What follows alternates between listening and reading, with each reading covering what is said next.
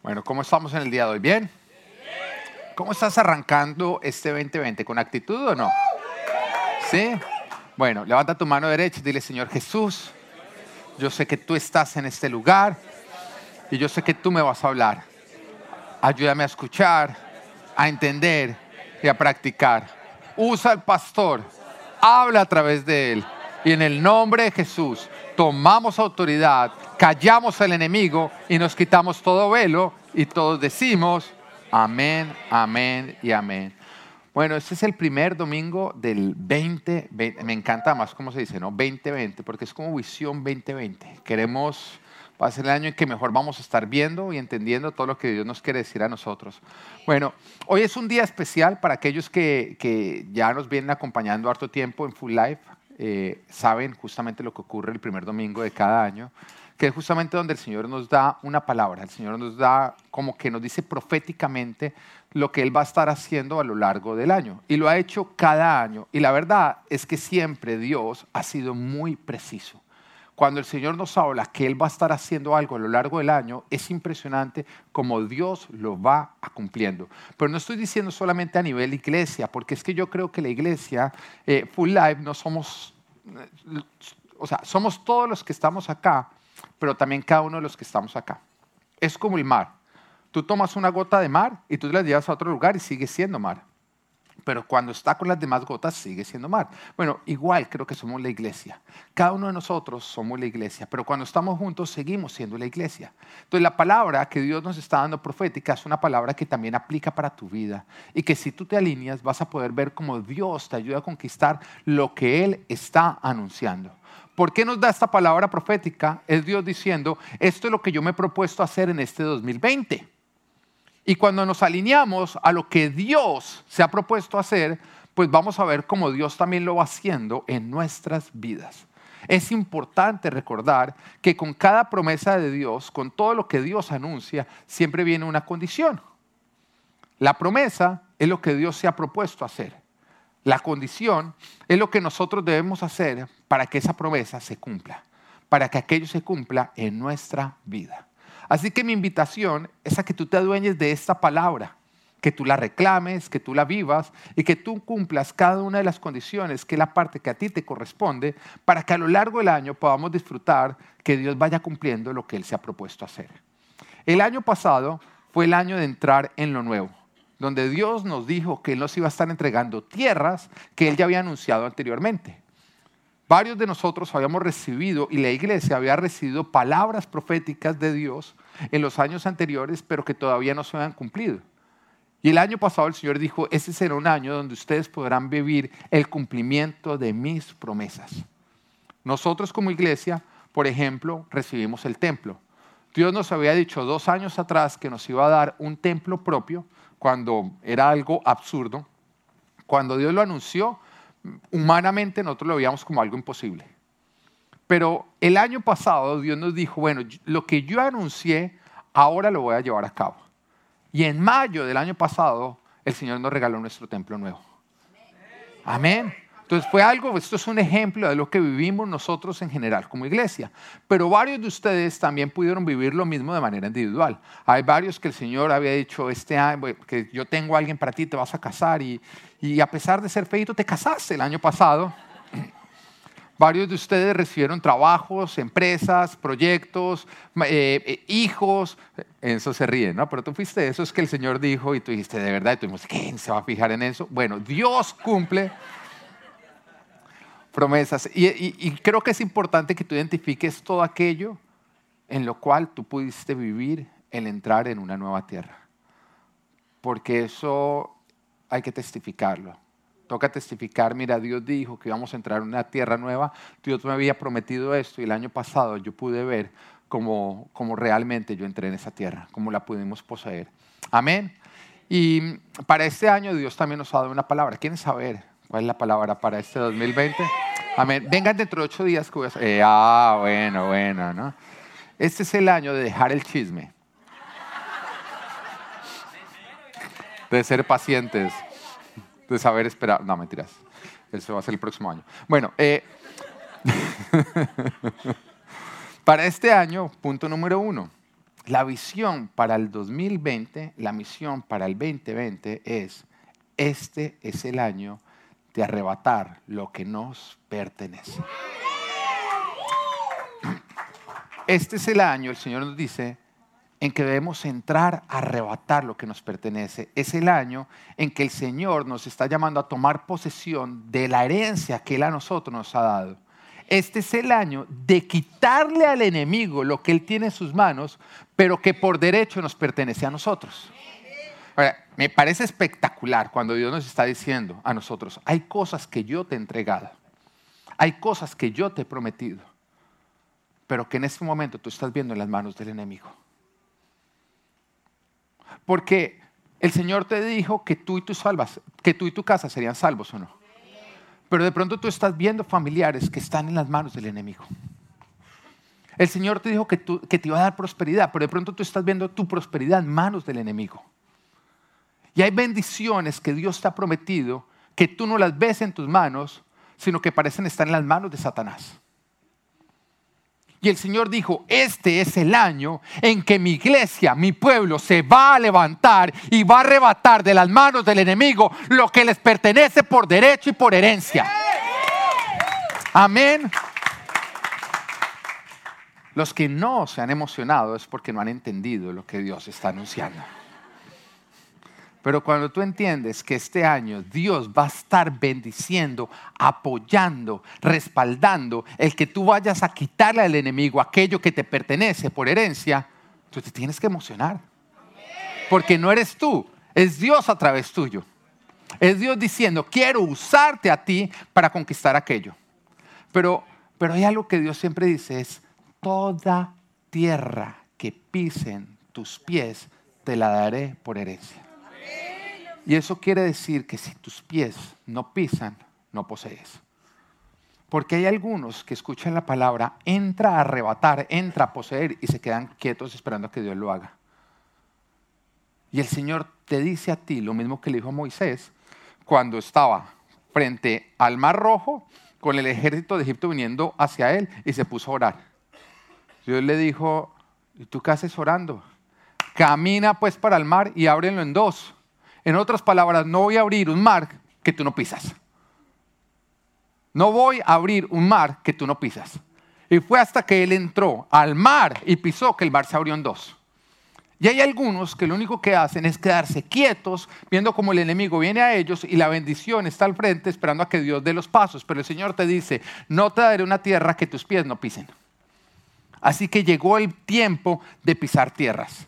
Y solamente se pisan tierras cuando tú das pasos de fe. Y solamente son pasos de fe cuando son pasos de obediencia. En otras palabras, cuando Dios te anuncia, te dice algo, te da una instrucción y tú caminas en esa dirección. Dar pasos arriesgados que Dios no te ha llamado a dar no es fe, es estupidez. Es querer doblar el brazo al Señor.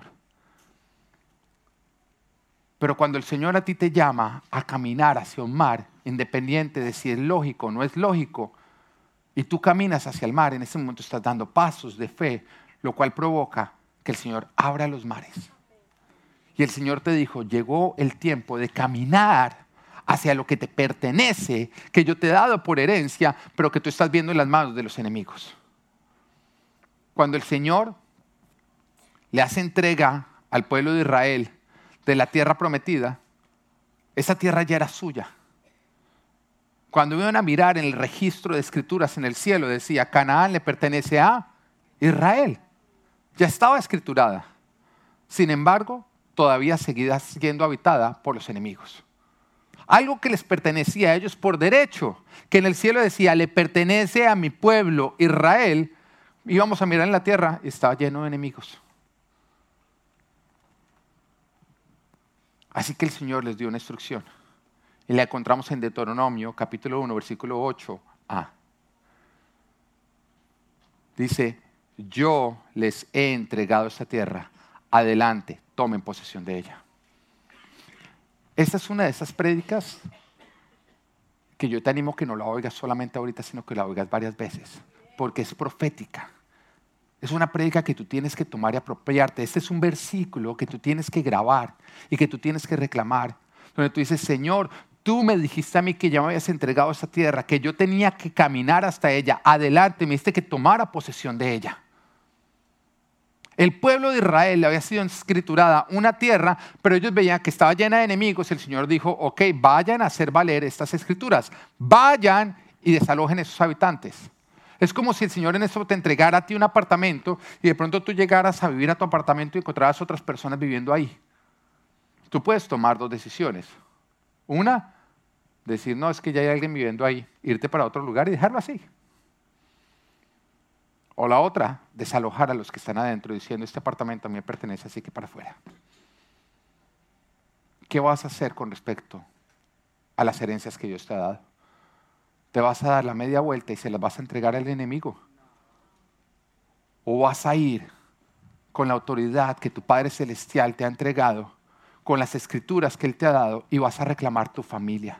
Vas a reclamar tus finanzas, vas a reclamar tus proyectos, vas a reclamar tu empresa, vas a reclamar tu iglesia, vas a reclamar tu matrimonio, vas a reclamar tus hijos, vas a reclamar todo lo que el Señor te ha entregado por herencia. Amén. Ese es este año. Aunque Dios le había dado al pueblo de Israel unas tierras, el enemigo no quería soltar esas tierras. Quería adueñarse. Y por esta razón ellos debían entrar a tomar posesión, debían entrar a arrebatarle al enemigo lo que les pertenecía a ellos por herencia, pero que el enemigo no quería soltar. Hay tierras que Dios ya te ha entregado, que ya son tuyas, que están escrituradas a tu nombre. Pero al igual que Israel, el enemigo no las quiere soltar. Es tiempo de entrar a tomar posesión. Es tiempo de arrebatar lo que te pertenece. Es tiempo de quitarle al diablo lo que es tuyo. Levítico, Levítico capítulo 20, versículo 24 dice, pero a ustedes les digo, poseerán la tierra que perteneció a esas naciones, tierra donde abunda la leche y la miel. Yo mismo se la daré a ustedes como herencia. Este es el año. Este es el año de entrar a hacerlo. Ahora, con respecto a que si el diablo quiere soltar, no quiere soltar aquello que te pertenece y que está en sus manos, déjame decirte que el diablo no va a querer soltar. El diablo, cuando tú le digas esto me pertenece, él va a decir, venga y me lo quita de mis manos. Pero el Señor te da una promesa en Josué capítulo 1, versículo 5. Le dice, durante todos los días de tu vida nadie será capaz de enfrentarse a ti. Así como estuve con Moisés, también estaré contigo. No te dejaré ni te abandonaré. Si el enemigo te hace frente, el enemigo se encontrará con quien va al frente tuyo. Si el enemigo te hace frente, se va a encontrar con quien va al frente tuyo. Se va a encontrar con Dios. Si Dios te lo está dando, nada podrá hacerte frente. Pero debes arrebatar. Debes arrebatar lo que el enemigo tiene o el enemigo se lo va a quedar. Ahora, lo más hermoso de arrebatar es lo que esto produce. ¿Quieres saber cuál es el resultado de arrebatar todo lo que nos pertenece a nosotros por herencia? La palabra de Dios lo llama esplendor. esplendor. Y está bien representado en la vida de Salomón. Salomón es un ejemplo bíblico, es un cuadro de una persona que vaya arrebata por herencia, o vaya arrebata lo que por herencia le pertenece. Obtiene lo que Salomón vivió, el esplendor. Y mira lo que dice la palabra con respecto a Salomón en Primera de Reyes, capítulo 10, versículo 23, dice, tanto en riquezas como en sabiduría, el rey Salomón sobrepasó a los demás reyes de la tierra. Mira, tanto era el oro, tanta era la riqueza que tenía Salomón, que dicen que ya tenía la boca redonda de tanto decir oro.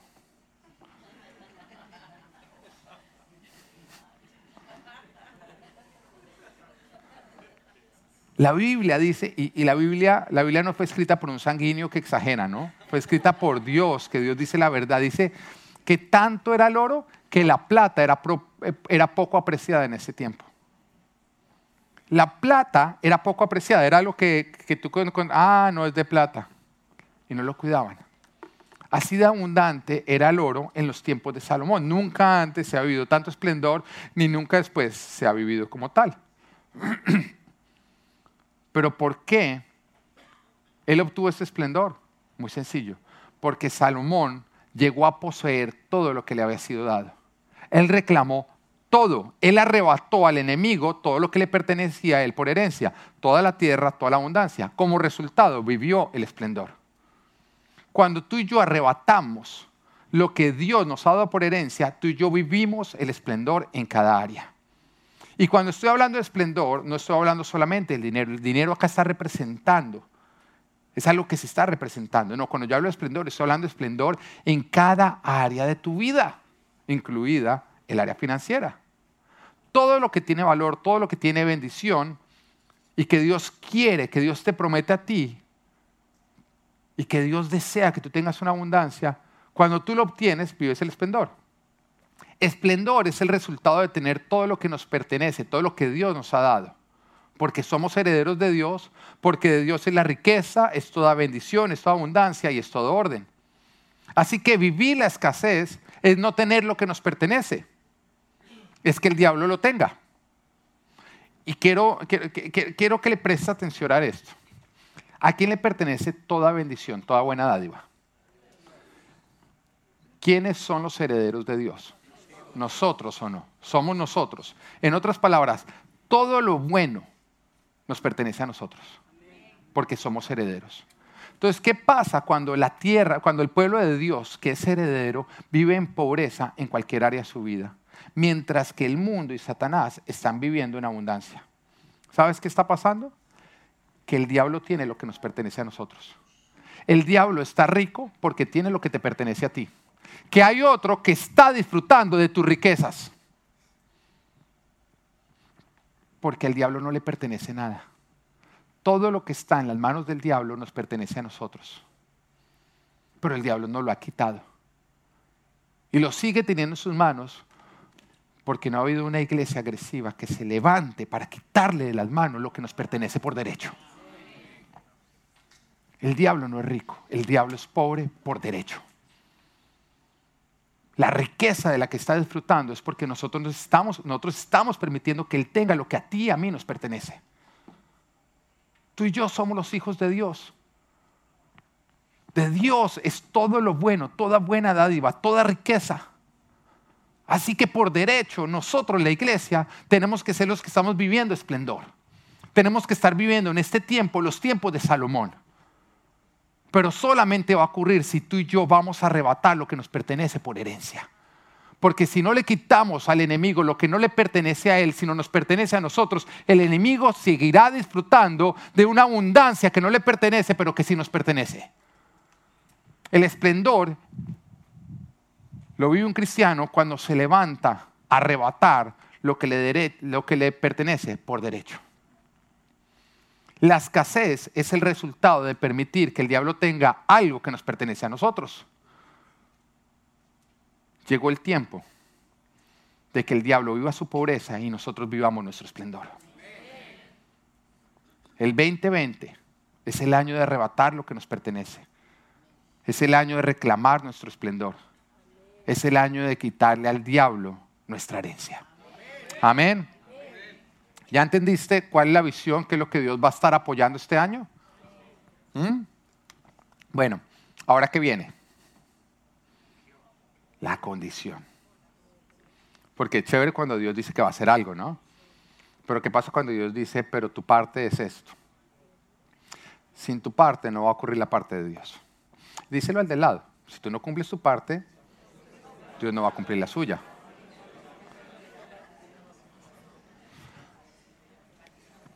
El esplendor no va a ocurrir porque tú sales ahorita emocionado como una loca a gritar. Y porque todas las mañanas te levantas a echar machete espiritual gritando, te arrebato, te arrebato, te arrebato. ¿Mm? Hay una canción así, todo, ¿no es cierto? Mi esposa la quería, pero qué canción tan femenina. Yo dije, no, mi amor, no la podemos sacar para... Sáquenla en Adórnate. José la quería, pero no va a ocurrir simplemente porque tú sales a gritar. No va a ocurrir simplemente porque tú oras. Va a ocurrir porque tú eres obediente. Porque tú pones en práctica lo que Dios te llama a poner en práctica. Porque tú cumples la condición. Dios ya dijo que lo iba a hacer, depende de ti de mí que ocurra. Si nosotros hacemos nuestra parte, ahora él, él se va a encargar de la parte difícil. Tú y yo simplemente tenemos que encargarnos de la parte fácil. Porque los mandamientos de Dios no son difíciles de cumplir, simplemente requieren valentía y esfuerzo. Pero difíciles no son, requieren valentía y esfuerzo. Son dos cosas que tú vas a tener que vencer, tanto el miedo como la flojera. Ahora, ¿cuál es la condición? Bueno, cuando miramos a Salomón, porque es justamente a través de Salomón que el Señor nos está hablando, de alguien que, que vivió el esplendor y cuyo esplendor superó el de los demás reyes. Fue el que más arrebató fue el que cuando escuchó la palabra de este es el año de salir a arrebatar lo que nos pertenece por herencia, salió y arrebató todo, todo lo que le pertenecía y por eso vivió todo el esplendor. Porque no es como que Dios miró a Salomón y dijo, no, a ti te voy a dar más que al resto de mis hijos. No. Este cogió y salió y arrebató todo lo que le pertenecía. Dios no le dio a Salomón algo que no le pertenecía a Salomón por herencia. Salomón fue y exigió, arrebató poseyó todo lo que le pertenecía por herencia. Él no permitió que una sola frontera que le había sido dado al pueblo de Israel se quedara sin ser conquistada. Él simplemente fue y reclamó todas las promesas que por derecho le pertenecían a él como pueblo de Israel. Y por eso lo vivió. Pero ¿cuál fue ese ingrediente? Ese algo que hizo diferente a Salomón, que lo llevó a conquistar más que el resto. Y lo encontramos en Primera de Reyes, capítulo 4, versículo 29 al 31. Y nos dice, Dios le dio, di, le dio. Es algo que Dios te tiene que dar. A Salomón sabiduría e inteligencia extraordinarias. Sus conocimientos eran tan vastos como la arena que estaba a la orilla del mar. Sobrepasó en sabiduría, di sabiduría, a todos los sabios de Oriente y de Egipto. En efecto, fue más sabio que nadie. ¿Qué tenía Salomón que lo llevó a él a conquistar y arrebatar más que el resto de los reyes? Sabiduría. ¿Pero qué es la sabiduría entonces? ¿Cómo puedo yo obtener la sabiduría? mira que acá nos está diciendo que sobrepasó en sabiduría a todos los sabios de Oriente y de Egipto. Quiere decir que en Oriente y en Egipto, que eran naciones paganas, había personas sabias. Pero ¿qué hacía que la sabiduría de Salomón fuera superior que la de estos sabios? Te lo, te lo voy a decir porque ahí está la clave. Existe el conocimiento. ¿Qué es el conocimiento? Es tener o saber información de algo. El conocimiento es cuando tú tienes una información acerca de algo. Y eso se adquiere ¿cómo? Con el estudio, con la experiencia. La experiencia o el estudio te lleva a ti a adquirir qué? conocimiento. Cuando a ti te entregan por primera vez un celular, tú no tienes ningún tipo de conocimiento, pero tú lo empiezas a cacharrear, a cacharrear, a cacharrear, hasta que tú te vuelves un experto, tienes conocimiento del manejo de un celular. Y así ocurre en cualquier área. La experiencia y el estudio te permiten a ti desarrollar conocimiento. Ahora, también existe la inteligencia. ¿Qué es la inteligencia? Es, una, es la capacidad que tenemos nosotros de adquirir nuevos conocimientos una persona que es muy inteligente es una persona que tiene facilidad para adquirir nuevos conocimientos. Amén. Eso es. Y eso es algo que, que, nosotros nacemos inteligentes. Dios no lo dio. Dios decidió qué tan inteligente te hizo a ti. Pero después viene la sabiduría. Pero esta sabiduría es la sabiduría del mundo. Es la sabiduría que encontramos en, en los sabios de Oriente y de Egipto que es la capacidad adquirida por la experiencia de usar un conocimiento de manera prudente y sensata. Esa es la sabiduría de acuerdo a este mundo. Ahora, ¿es mala esta sabiduría? No, de hecho es muy buena. Es por eso que es importante que nosotros aprendamos de manera humilde a buscar el consejo de las personas mayores. Cuando tú vas a una persona mayor y le pides consejo, tú estás en ese momento buscando la sabiduría que está en esa persona que viene como resultado de su experiencia. Él tiene más experiencia que tú. Por lo tanto, por su experiencia, sabe usar mejor el conocimiento. Su experiencia le ha enseñado a cómo usar el conocimiento y cómo no usarlo. ¿Esa sabiduría es buena? Claro que sí es buena. Es muy importante y es muy buena. Sin embargo, no es la superior. hay una sabiduría que está por encima de esa sabiduría. Por eso dice que la sabiduría de Salomón estaba por encima de la sabiduría de los sabios de Oriente y de Egipto. La sabiduría de los sabios de Oriente y de Egipto se basaba en la experiencia, en que ellos, por su experiencia y por la experiencia de otros, habían acumulado cierta sabiduría que era la habilidad de poner en práctica un conocimiento de una manera prudente y sensata para producir buenos resultados. Ahí se basaba esa sabiduría. Pero hay una sabiduría que está por encima, que es la sabiduría que tenía Salomón, que es la sabiduría a la cual tú y yo tenemos acceso, que es la sabiduría bíblica. ¿Cuál es esta sabiduría? Es la capacidad dada por Dios dada por Dios. ¿Por quién no es dada? Por la experiencia. No es dada por la experiencia. ¿Quién la da? Dios, es la sabiduría, es la capacidad dada por Dios de hacer uso del conocimiento de manera prudente, sensata, para producir los resultados eficaces y eficientes. En otras palabras, es ser guiado por Dios para tomar decisiones correctas y así obtener resultados sobrenaturales. Te voy a hacer en este momento para que se vayan entendiéndolo completamente. La sabiduría de este mundo, de los sabios de Oriente y de Egipto, era mirar la experiencia para que la experiencia les dijera, mira, de acuerdo a la experiencia, usa el conocimiento de esta manera y vas a poder obtener estos buenos resultados. O sea, era mirar la prueba-error de muchos años atrás y aprender de ella para de esa manera poder tomar buenas decisiones en el presente para obtener buenos resultados para el futuro. ¿Es una buena sabiduría? Sí, es la sabiduría de este mundo. Cuando nosotros miramos cómo gobiernan los, los, políticos y todo, hacen uso de esta sabiduría. Miran decisiones pasadas que se tomaron, el resultado que se obtuvo con esas decisiones y de acuerdo a esa experiencia obtienen una sabiduría para tomar buenas decisiones en el presente y obtener buenos resultados en el futuro. Es buena, pero viene, o sea, es buscar el consejo del pasado para tomar buenas decisiones en el futuro. La sabiduría de Dios, no. Es buscar la dirección de Dios para tomar buenas decisiones en el presente para obtener resultados sobrenaturales para el futuro.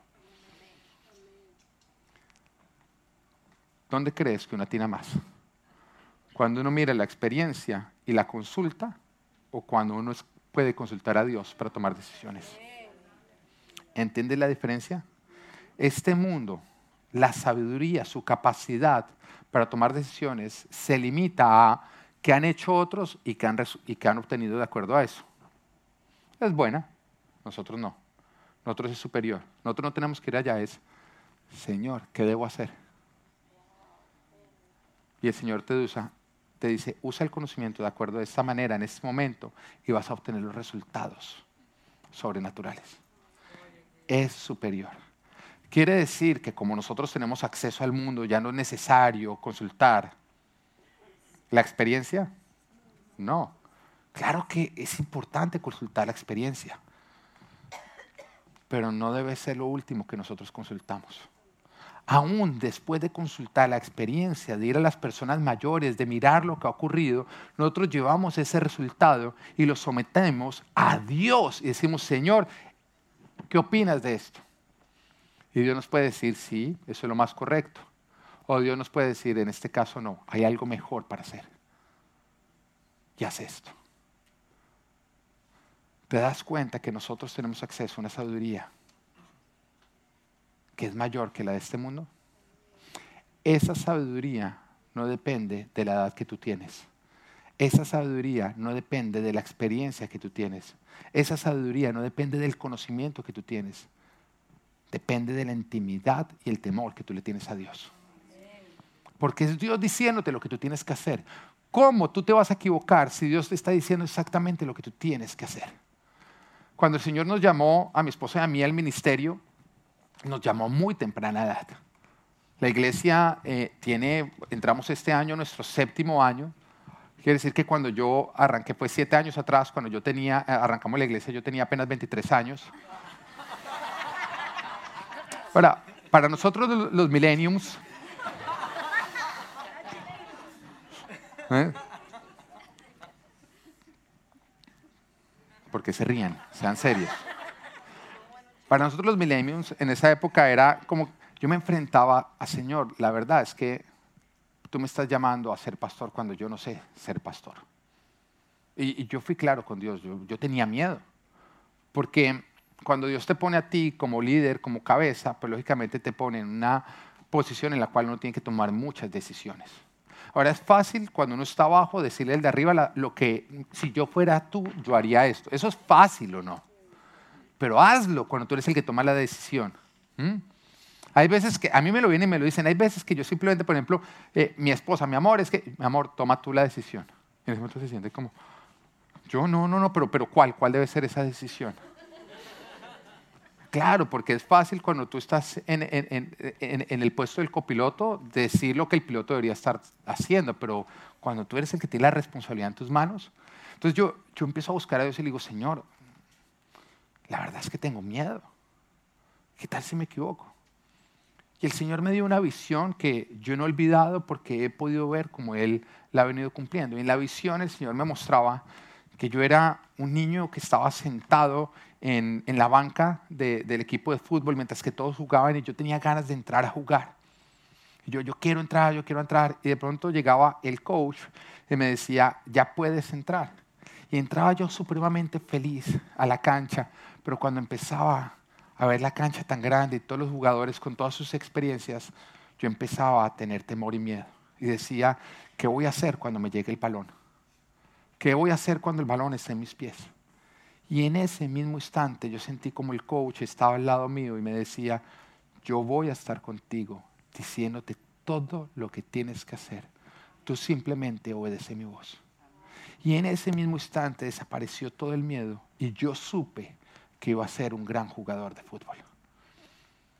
Después el Señor me explicaba la visión. Los que no han entendido, yo no soy jugador de fútbol, ¿no? Hay algo, ay, el pastor se va a meter de jugador de fútbol.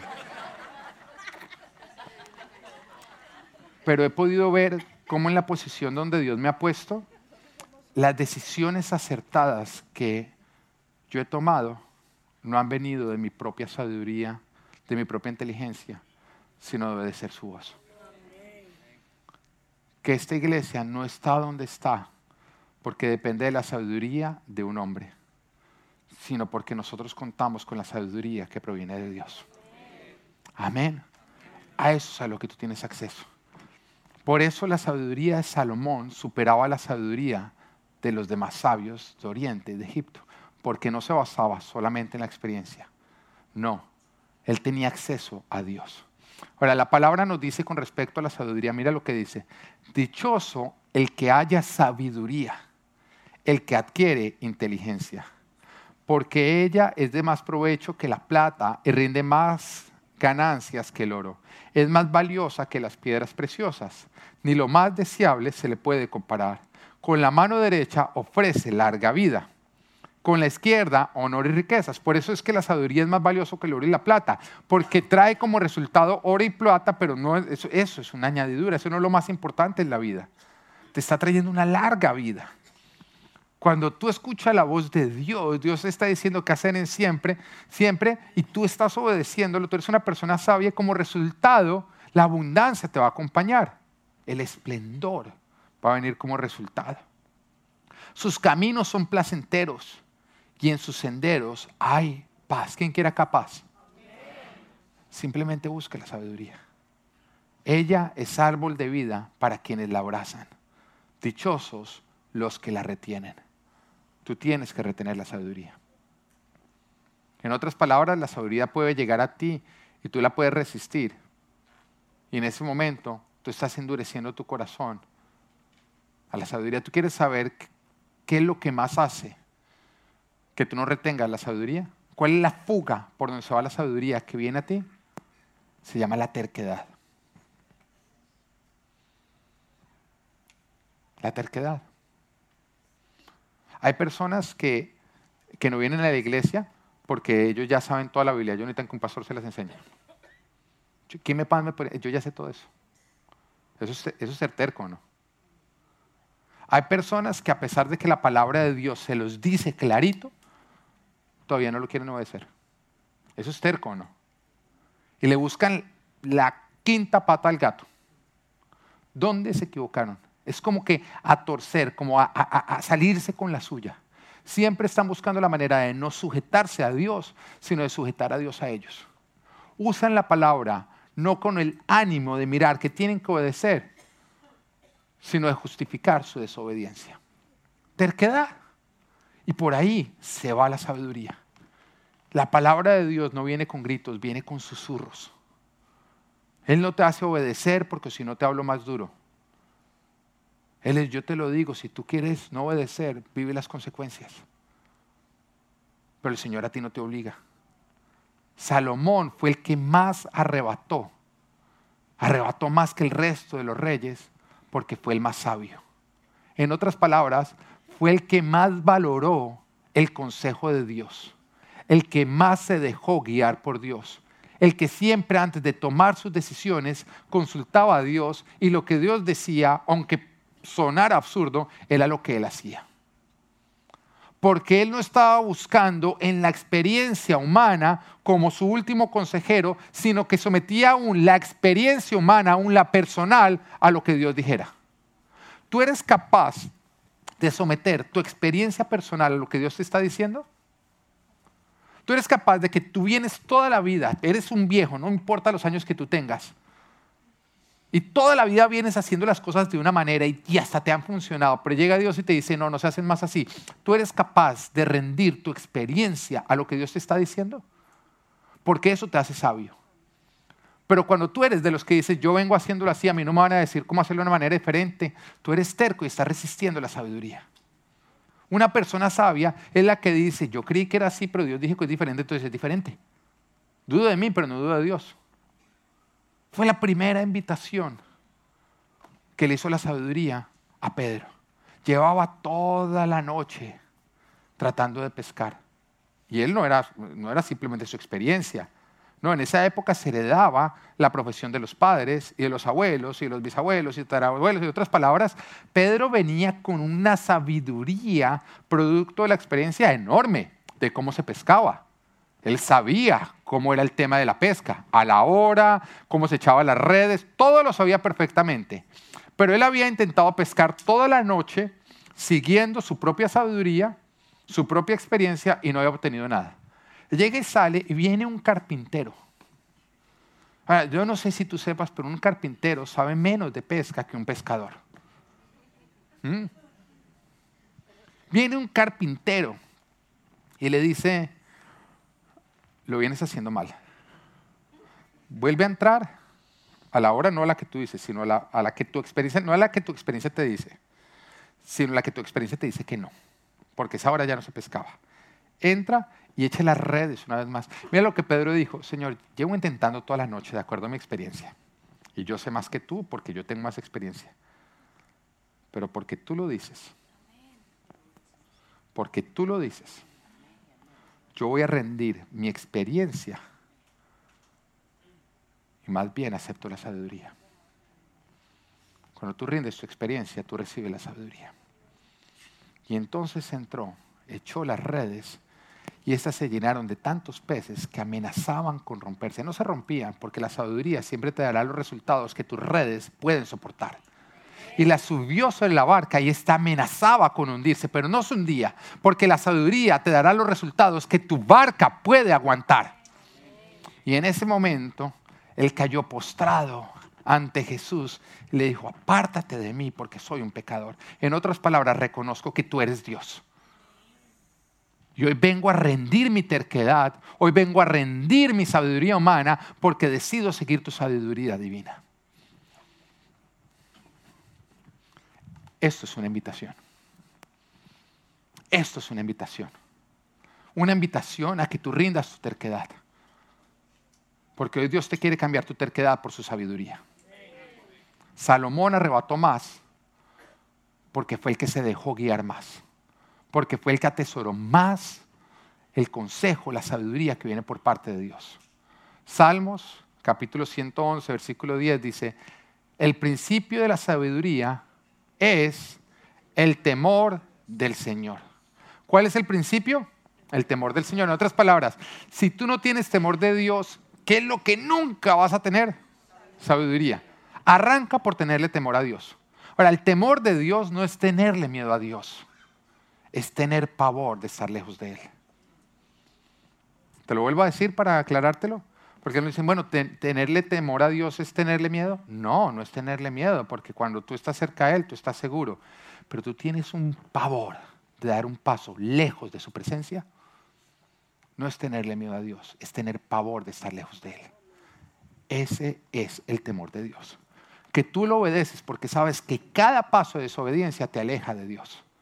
Y tú no estás dispuesto a alejarte en lo más mínimo, porque tienes pavor de estar lejos de Él. Salomón tenía terror, pavor a gobernar sin Dios. Y por eso él le pidió a Dios sabiduría. Por eso le dijo, Señor, gobierna a través mío. Él no fue el que dijo, bueno, no, esto está fácil. Mi padre fue rey. Él me dijo todo lo que tenía que hacer. Esto es pan comido. Yo voy a ser el mejor de los reyes. No. Él desechó todo eso. ¿De qué me sirve el consejo de mi padre, la experiencia de mi padre, de todos los anteriores? Señor, eso no es suficiente. Te necesito a ti gobernando a través mío. Necesito tu sabiduría. Porque la palabra de Dios nos dice que Salomón no nació sabio. Y cuando él no era sabio, contaba consigo mismo y con la experiencia que venía de su padre David. Y al principio de su reinado se evidenciaba su poca sabiduría. De hecho, él arranca su reinado ofreciendo ofrendas, que es algo correcto, pero lo hacían santuarios paganos. En otras palabras, él tenía buenas intenciones, que eran honrar a Dios, pero poca sabiduría porque lo hacía de manera imprudente e insensata. Era imprudente, era insensato. Y lo era porque en ese momento todo el mundo ofrecía los sacrificios en altares paganos. En otras palabras, su sabiduría en ese instante era hacer lo que todo el mundo hacía. Si todo el mundo lo hace así, pues entonces yo lo voy a hacer así. Pero él cuando llegaba a los altares paganos, en su corazón había tanto deseo por agradar a Dios que él ofrecía unos holocaustos tremendos como no se habían visto jamás. Tenía un corazón que quería agradar a Dios, pero él le faltaba sabiduría en ese momento simplemente tenía acceso a la sabiduría de este mundo, a la experiencia, a lo que los demás estaban haciendo. Y Dios le da sabiduría como resultado de una oración. Porque nos dice la palabra que después de ofrecer esos holocaustos en lugares paganos, el Señor se le aparece en un sueño y le dice, pídeme lo que tú quieras. Y Él no le pide dinero, Él no le pide la muerte de sus enemigos, Él no le pide una larga vida. No, en ese momento Él le dice, Señor, tú me pusiste a gobernar tengo pavor porque nada más cuento con la experiencia de mis antepasados, con la sabiduría que viene de la experiencia. Yo te pido que tú me des acceso a la sabiduría verdadera. Yo te pido que tú me hagas sabio e inteligente y me ayudes a tomar decisiones guiadas por ti. Y nos dice que en ese momento el Señor se agradó tanto porque el Señor se agrada de una persona que rinde su terquedad, que rinde su cabeza dura y que dice, Señor, no voy a seguir mi propio entendimiento, mi propia sabiduría, mi propia inteligencia, te voy a seguir a ti. Se agradó tanto que el Señor dijo, ¿sabes qué? Te haré tan sabio como jamás ha existido un sabio sobre la tierra. Y por cuanto no me pediste ni oro, ni plata, ni la muerte de tus enemigos, ni una larga vida, te voy a dar sabiduría y además todo aquello. Porque a la sabiduría, ah, la sabiduría te ofrece riquezas y larga vida. La sabiduría te ofrece paz. No tendrás que buscar aquello. Eso vendrá como resultado de buscar la sabiduría. Después de esto, empezó a manifestarse la sabiduría de Salomón. No nos dice la edad que él tenía, pero los expertos bíblicos creen que él empezó a reinar a los 17 años. Así que estamos hablando de un simple muchacho que empezó a tomar decisiones no sabias, lo que se esperaba, y de pronto llega un caso que no tenía solución. En ese momento el rey le traían los casos que no tenían solución. Y el rey tenía que dictar una solución con justicia. De otra manera, de otra, o sea, en otras palabras, tenía que ser recto, tenía que hacer lo correcto. Y de acuerdo a cómo él procedía con lo correcto, haciendo lo correcto, se sabía si era una persona sabia o una persona insensata. Así que le llega un caso de esos que no tiene solución. Dos prostitutas se le presentan con un problema y le dicen, mire, nosotras dos vivimos en la misma casa. Las dos estábamos embarazadas, dimos a luz con unos pocos días de diferencia. En otras palabras, no se sabe quiénes son los papás de los niños que tuvimos. Nadie más los ha visto, solamente los hemos visto nosotros porque la prostituta lógicamente lo que tiene son clientes, pero recién parida no puede tener clientes. En otras palabras, nadie conocía a los bebés. No se sabía quiénes eran los padres de los bebés. No habían pruebas de ADN. Y resulta que una noche, dice la mujer, eh, las dos nos acostamos cada una con su bebé, pero ella asfixió a su bebé en la noche. Y cuando yo todavía estaba dormida, vino y me puso el bebé muerto a mí y tomó mi bebé y se acostó con ese. Así que al otro día cuando yo me levanté, creí que mi bebé había muerto asfixiado. Pero cuando ya salió el sol y pude darme cuenta, no era mi bebé, era el bebé de ella. Y yo me di cuenta de lo que ella había hecho. Así que la otra prostituta dice, de ninguna manera, el bebé que está vivo es mío y tú quieres quitármelo. Oiga, tremendo problema, ¿o no? ¿Cómo lo resuelve uno? Entonces llega Salomón y dice, bueno, entonces las dos están reclamando que este es su bebé. Eh, tráiganme una espada. Y dice, mire, vamos a hacer lo siguiente. Me van a partir el bebé en dos y le van a dar la mitad una y la otra mitad a la otra. Si ese fuera el punto final, todos diríamos, qué tipo tan bruto, ¿no? Y yo creo que hasta ese momento toda la corte fue como, no, no, no, ¿a quién dejó David? ¿A quién dejó David a cargo de esta vaina? Hasta ese momento. Si en ese momento él se hubiera volteado a mirar la experiencia, los mayores no los hubiera podido ver porque los mayores hubieran estado haciendo como...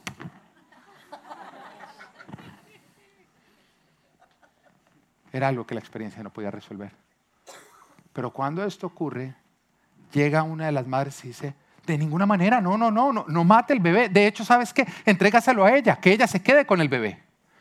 Pero la otra mujer dijo, no, ni para ti ni para mí, que lo partan. Entonces en ese momento Salomón dijo, ya no es necesario, ya sabemos quién es la madre. Entréguenle el bebé a la mujer que está dispuesta a sacrificar a su hijo, a entregarlo a la otra para que esté viva. Esa es la verdadera madre. Y en ese momento todos fueron como, wow, wow, ¿no?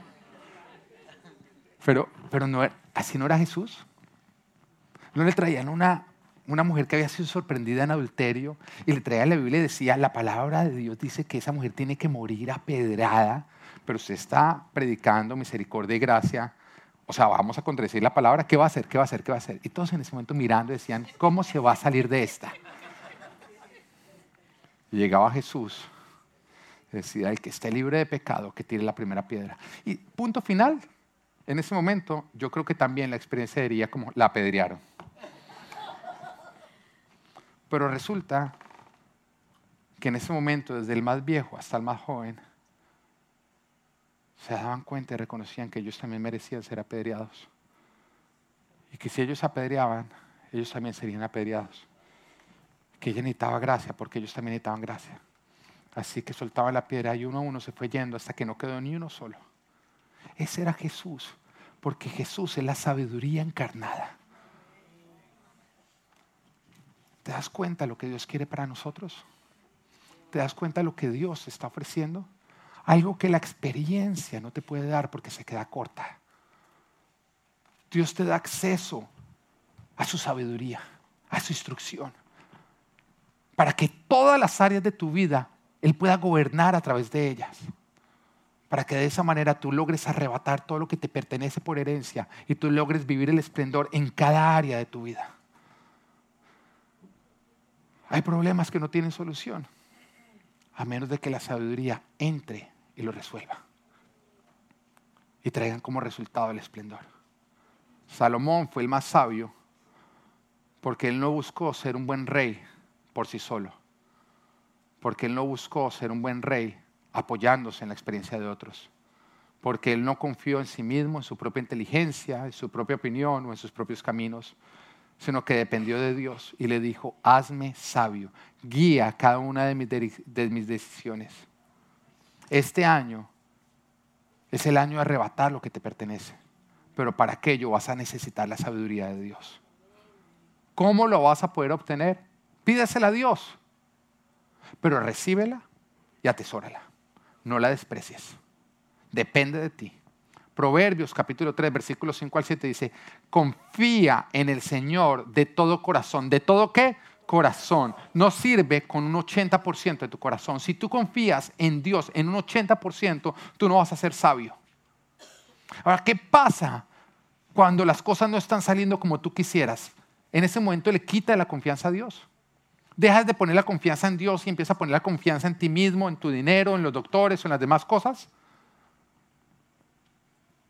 ¿Qué pasa cuando, cuando, el Señor está tomando más tiempo del que tú quisieras? El Señor te dijo que te va a traer a ti, soltero, una ayuda idónea, pero como se está demorando, entonces no estás buscando más en el Señor, sino que estás saliendo a bares, a discotecas, a encontrar esa ayuda idónea. ¿Dejaste de confiar en Dios simplemente porque tardó más de lo que tú quisieras que Él tardara? Pues lo mismo ocurre para ti que estás esperando a que te salgan tus papeles, a que se te resuelva tu trabajo, a salir de esa situación económica o a cualquier situación que tú estés enfrentando en tu vida. ¿Qué pasa cuando Dios no hace las cosas como a ti te pareciera que las debería estar haciendo? Le quitas la confianza porque entonces para ti no es la sabiduría.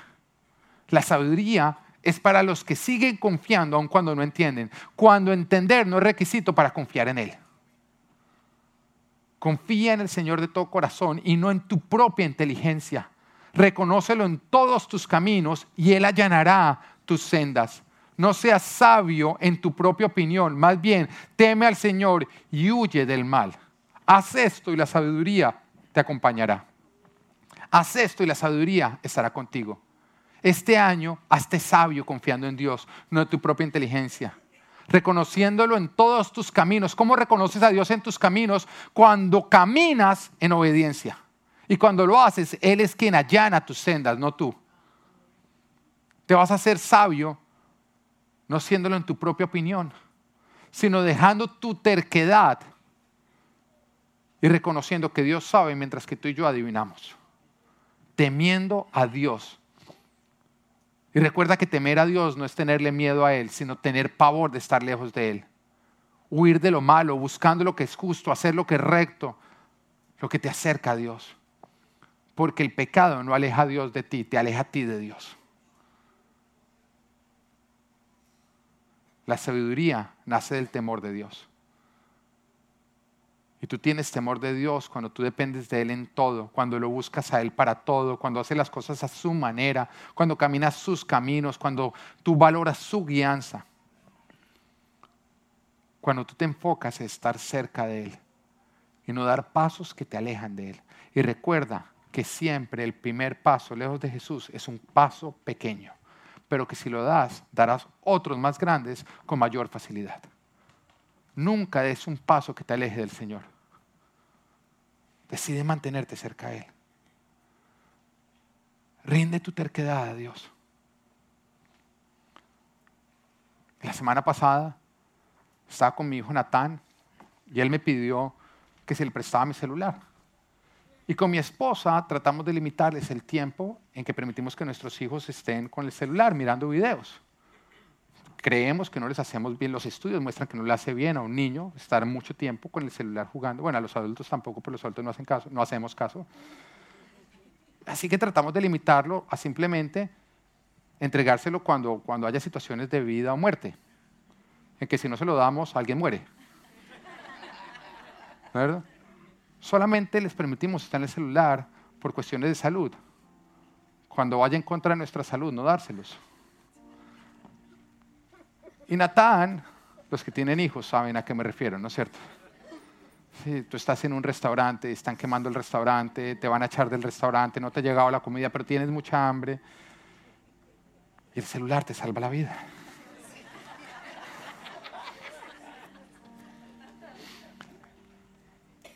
Pero no era una de esas situaciones de vida muerte.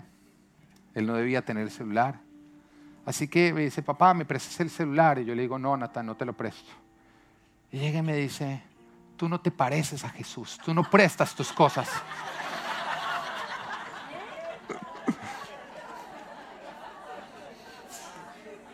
Ahora, cuando tus hijos usan la teología para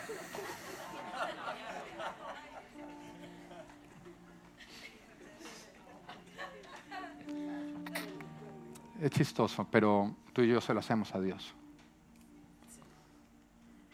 negamos su naturaleza, su benignidad, su poder y su amor, cuando nos dice no a cosas que nosotros quisiéramos que nos dijera sí. Y cuando no entendemos sus nos, cuando no entendemos sus tardanzas, lo juzgamos, lo juzgamos mal. Terquedad es tan sencillo como que si no entiendes, es porque no entiendes. Si no estás de acuerdo, muy sencillo, es porque tampoco entiendes. Y si no quieres, es porque no entiendes.